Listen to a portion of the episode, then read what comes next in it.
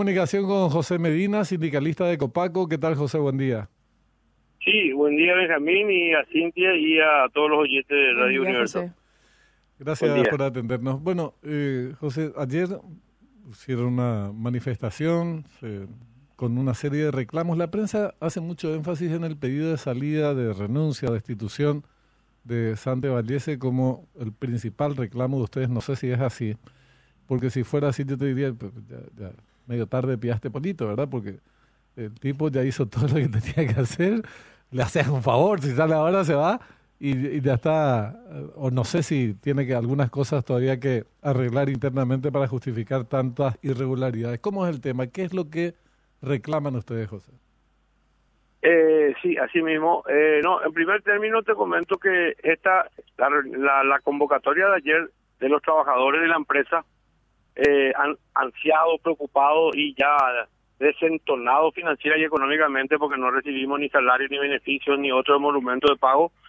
No solamente ayer quedó el cuarto medio de la semana anterior, nosotros ya en su momento ya le hicimos llegar al presidente de la República, en su momento, eh, lo que va de enero de este año ya, eh, le hicimos llegar a Marito la destitución de los directores de Copago, e incluido el presidente de la empresa en ese entonces, por la desidia y abandono, pérdida, inoperancia, corrupción, y delincuencia que está pasando en la compañía actualmente. Ahora lo que nosotros estamos en un escenario de cierre de balance del ejercicio 2022 que empezó la semana pasada en la Asamblea de Constitución de Eleccionistas y eh, no hubo acuerdo la semana pasada, no se no se aceptó el balance de pérdida de los 188 mil millones de guaraníes de pérdida de esta administración nos manifestamos en su momento hace ocho días con, con los sectores agremiados de trabajadores preocupados por la empresa. Ayer volvió a un cuarto intermedio y prosiguió el día de ayer. Nuestro petitorio, Benjamín y Cintia, no es solamente más la destitución. Y así como decís, ahora que va a servir, la, la, verdad que tenemos información de esta oficial que ella quiere correrse de la compañía porque no sabe cómo salir.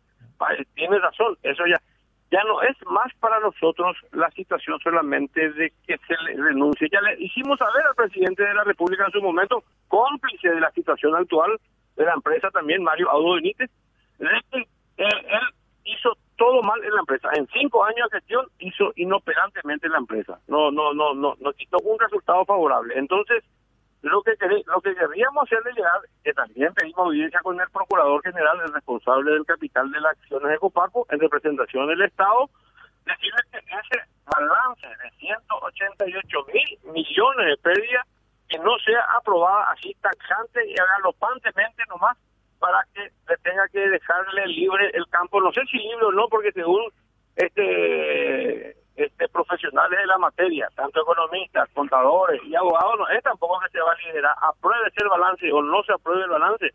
Lo mismo, hay, hay, hay cuentas que tiene que rendir en su momento este directorio, este presidente inútil e inoperante que son nuestra querida empresa paraguaya, Copaco y Vox, dos empresas. Entonces, lo de ayer fue, lo de ayer fue justamente eso de seguir pidiendo el rechazo del balance al procurador y a la Administración Central de Copaco y al Consejo de Empresas Públicas, del cual depende Copaco hoy día, y quiero hacer un paréntesis y decirle, decirle, en este periodo, en este dos periodos, el que más perdió en este ejercicio fiscal beneficio, la empresa paraguaya que más perdió, entre todos, es Copaco. Perdió pérdida que tiene actual acumulada es más de 350 mil millones aparte de un solo ejercicio, avanzado ya. El ejercicio 2022 perdieron, perdimos 188 mil millones, un ejercicio de enero a diciembre del 2022. Entonces, todo eso queríamos que la Asamblea Constituida el día de ayer tome nota, fiscalice de, de, todos los puntos posibles para no dejarle eh, liberado libremente a este inoperante que nos dejó como está dejando la empresa y a los trabajadores también hoy en desidia de salario, de beneficio, de no pago atrasado y muchas otras eh, hoy no hay no hay combustible hay hay centrales que no tiene combustible porque no tiene más rubro para pagar combustible de los móviles para seguir a para salir a a, hacer los servicios de los, de los clientes que tenemos en, en, línea todavía eh, confiando en nuestra empresa eso es exactamente lo que ayer pedimos Benjamín la verdad es que es una tragedia la, la destrucción a la que fue sometida Copaco durante eh, todos estos años. Y llega a esta situación así ya tremenda que ni siquiera paga salario, porque eh, mencionados de paso, pero a mí me habían dicho justamente funcionarios de Copaco que todos los meses cobran los sueldos con, con, mucho, con mucho retraso. Sí, así es. Así es, y hicieron un calendario, Benjamín, hicieron un calendario de pago de salario conforme al salario. Lo que ganan menos, paga, eh, lo que ganan menos de 3 millones, 2 millones, hasta 4 millones, pagan la primera etapa, cierto, hasta hasta el 5. Después el otro paga hasta que hasta el 8, el tercer grupo hasta el 6. Yo estoy en el grupo 6 y me pagan el 24, cobré la este mes cobré el 24 el, el, del, del mes anterior. Mm. En enero fue una sí, eh, aguinaldo cobramos en enero públicamente decimos, ya cobramos el 5 de enero, cobramos aguinaldo de diciembre y el salario cobramos el 24 de enero, el salario de diciembre, así lo tiene y así nos tuvo eh, esta administración de un tiempo a esta parte. Y nos sigue, nos sigue eso, y sabes que en eso es lo que es más grave, que dentro de eso también, no solamente es el salario de familia y audiencia, ahí también está el atraso del pago de IPS. Yo tengo mi hijo, le tengo que llevar, hoy justamente está con problemas de pecho, tengo que llevar la IPS, no sé si está al día IPS, también no están cumpliendo el pago patronal al IPS, está atrasado, atrasadísimo, se paga en cuota, están pagando el tema del IPS de la parte patronal que corresponde.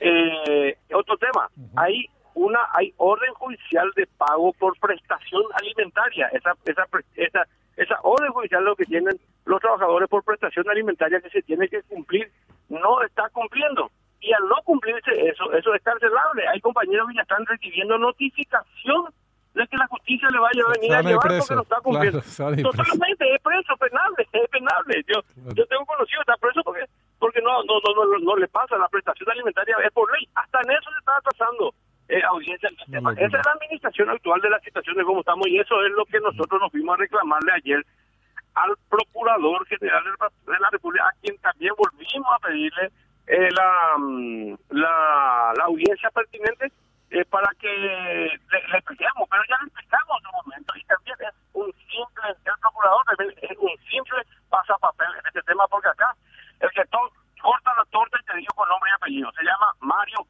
Benítez. Marito es el ah. responsable de la crítica situación que está pasando con Paco porque hay un documento que tienen escondido bajo cuatro cajas fuertes, mi querido Benjamín Audiencia un documento que no quieren mostrarle y ayer le cambiaron al síndico. Ayer lo único que se trató fue otra vez dejar el cuarto intermedio la asamblea porque no tiene la no tiene la recomendación del dictamen eh, económico eh, administrativo del síndico para la aprobación. Entonces le cambiaron ayer al síndico, le pusieron a un síndico de book, un muchachito joven, no sé hasta cuándo le va a firmar, quien es el que pidió luego Sante Valese para que sea él, porque seguramente ya habló con él, que él le va a firmar ahora en su momento, va a dar la recomendación del dictamen este contable para la aprobación del balance. No sé si va a ser este muchachito, bueno, ¿Y, no sé. y el documento al que hacer... va a costar hacer? Porque va a saber lo que le espera. Y aquel, lo único que se trató fue a cambio del síndico, porque el síndico actual que salió, Francisco Masi, licenciado Francisco Masi, eh, no, no, aparte de no aprobar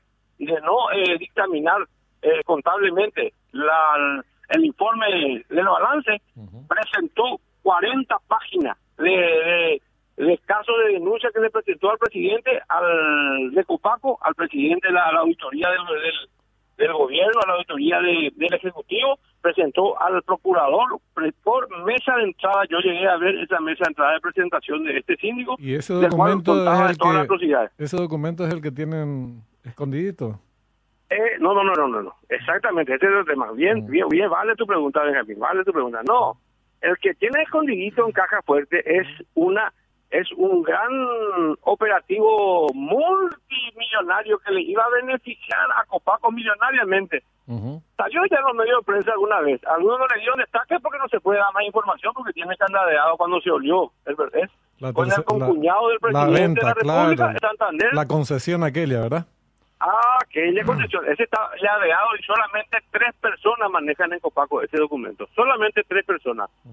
El que era gerente administrativo, que hoy es el secretario privado de Sante Valese, Cristian Vargas, está Sante Valese, y eh, el que salió y se corrió, uno de sus secretarios, Sebastián de la Logia, que era también secretario ejecutivo privado, se corrió, se jubiló, se fue porque no quiere comprometerse y se quedó solamente tres personas tienen ese documento del cual hasta hoy día tienen catadeado de unos cuantos verdecitos verdes de dólares que tienen que rendir cuenta. Ahí está la situación.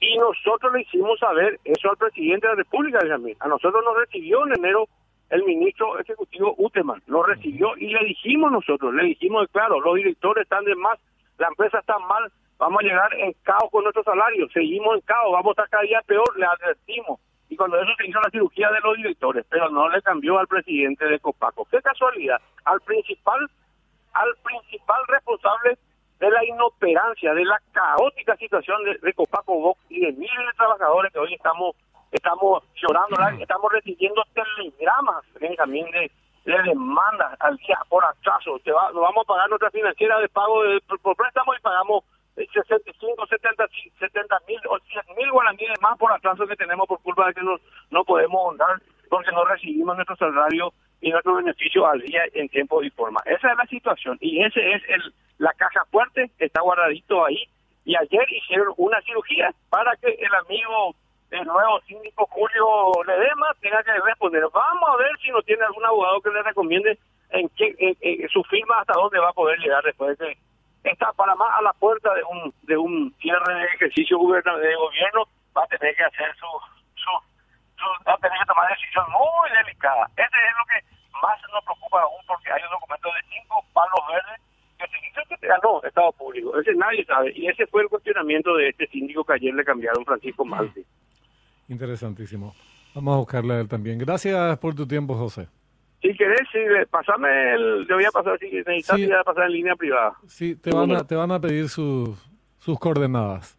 En línea privada, coordenadas. Perfecto. Gracias, José. Dale, Benjamín, gracias a la audiencia, gracias a Cintia. gracias, señor. José Medina, dirigente sindical de Copaco. Y este tema de la concesión efectivamente es de mucho interés, un fato evidente, ¿verdad? Eh, y está escondidito el documento, dicen. No, no tienen acceso. Se, se, se intentó rastrear desde Copaco, pero no. Yo sé que